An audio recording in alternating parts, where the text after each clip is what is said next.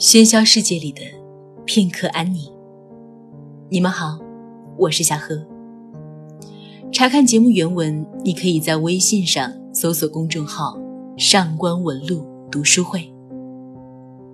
所有的家庭都面临这么一个共同的问题：饭后谁来洗碗呢？一个非常微不足道的环节，却让无数的家庭产生了矛盾。所以也难怪作家毕淑敏甚至用一整篇的文章来探讨这个问题。相信听完之后，我们会对这个问题又会多了一点认知。古时的民谚和今时的营养学家都教会我们晚吃少，但对于忙碌的普通人来说，晚饭。总是一天里最隆重的家庭盛宴。于是有了晚饭后谁来洗碗的问题。如果奢华到可以去饭馆里吃，自然是服务员来洗；如果雇了保姆或小时工，就是打工者洗；如果家中有任劳任怨的前辈，就是老人来洗；如果要锻炼娇生惯养的子女，就是孩子来洗。当然，还有种种特殊的情况，都不在本文的范围。这里讨论的对象特指夫妻双双上班、收入平平、买不起洗碗机的工薪族，也就是说，将它局限在最普通的饮食男女之间。洗碗之所以是一个问题，因为每一个家庭不可以须臾离开它。听过一对新婚夫妇大打出手的传闻，起因就是谁都不愿意洗碗，便每顿饭启用新碗。好在是新人，亲朋至喜的礼物里有大量的碗盆。然而坐吃山空，当最后一个碗也干涸了汤汁之后，男方指责女方不尽妇道，女方说：“碗又不是我一个人消耗的。”凭什么非要我来洗呢？争论的结果就是从文斗变成了武斗，所有的碗摔碎之后分道扬镳。这个故事也许极端了一些，但月光下没有因为晚饭后洗碗问题有过局龉的家庭，大约不多。认识一位男劳模的妻子，负担了绝大多数的家务，真是高风亮节。但是，他拒绝洗碗。客人到他家，看到窗明几净，唯有厨房里堆积着成山的脏碗。大家说：“你既然把别的事儿都做了，何苦和这几个碗过不去呢？一缕袖子，几分钟不就干完了吗？”女人说：“我什么都干了，他单刷个碗还不应该吗？要是连碗都不洗，这个家……”还有个公平没有呢？家庭内部洗碗有象征意义，它不单是一个体力劳动的问题，还具有某种价值法则。晚饭后谁洗碗？我不是权威的统计部门，采取的是很局限、很笨拙的口头调查。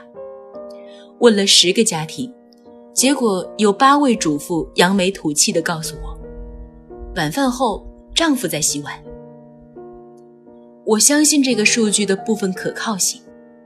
很多男子汉不无自豪神色地谈到自己气管炎的时候，最充分的一个依据是：我们家的碗都是我洗的。洗碗于是成了中国城市男人值得夸耀的家务政绩，成了中国女人翻身得解放的铁案。沾满油污的碗。真就承载了那么强大的心理价值吗？许多年前的大家庭，洗碗也许是很繁重的劳动，要到井旁打水，要用碱去油污，打碎了碗要受到长辈的斥责。但在如今的城市里，工序已经被大大的简化了，水是自来水，油腻由洗洁灵对付，抹布由百洁丝代替。一个三口之家的锅碗瓢盆，假如是手脚比较利索的人勤勉操作，一定可以在十分钟之内结束战斗。洗碗只是诸多家务劳动里的一项，虽然比较繁琐，它现在被女人得意地提到如此高的地位，或者说是被男人有意贬到一个下贱的地位，是不是为了掩盖一个最基本的事实？家庭中谁负担了更多的劳动？例如，晚饭是谁做的呢？只要不是让家人吃方便面，一顿初具规模的晚饭。从自由市场的采买到热气腾腾的端上餐桌，必定比洗碗要耗费数倍的时间和体力。在我上述调查的十个家庭里，都是女人做饭。我们甚至可以说，洗碗的男人绝大多数是不做饭的，因为不做饭，他的愧疚、补偿、感激、将功折罪。就表现为洗碗的行动。洗碗在家庭中的惩罚意味是不言而喻的，因为你没做饭，所以你得洗碗。女人说：“因为男人洗了碗，洗碗又是一种卑下的劳动，所以男女找到了一个对等的支点，于是心理平衡。但劳动没有高低贵贱之分。”洗碗和做饭的劳动量和他们的技术含量并不相等。人为的将某一种劳动打上耻辱或者高尚的印记，给予劳动本身一种原本不属于它的附加值，有意无意中为一个深藏不露的目的服务，用较少的劳动与较多的劳动平衡。这种平衡不单是体力时间，而且是心理。道义、舆论，换句话说，是用一种虚幻空洞的口头价值，弥补劳动上实实在在的赤字。洗碗的男人自我夸耀，几乎成了一种社会习尚。也许是善意吧，但我以为本质上是洗碗者不自觉的自我辩护，是为了使自己心安理得特制的盾牌。男人和女人同样奔波，同样辛苦，回到家里共同承担家务，这其中很难分清谁应该干得更多一些。但洗碗与做饭就像散步与疾跑，他们的劳动量显然是不相等的。一定要说他们相等，或者用种种调侃和误导，让他们之间的天平指针保持平衡。假如不是糊涂，就有些像瞒天过海的小商贩，诚心要缺斤短两。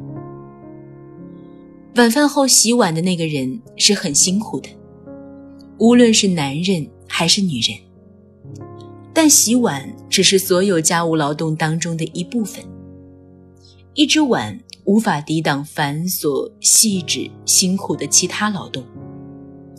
夸大一点，不提其余。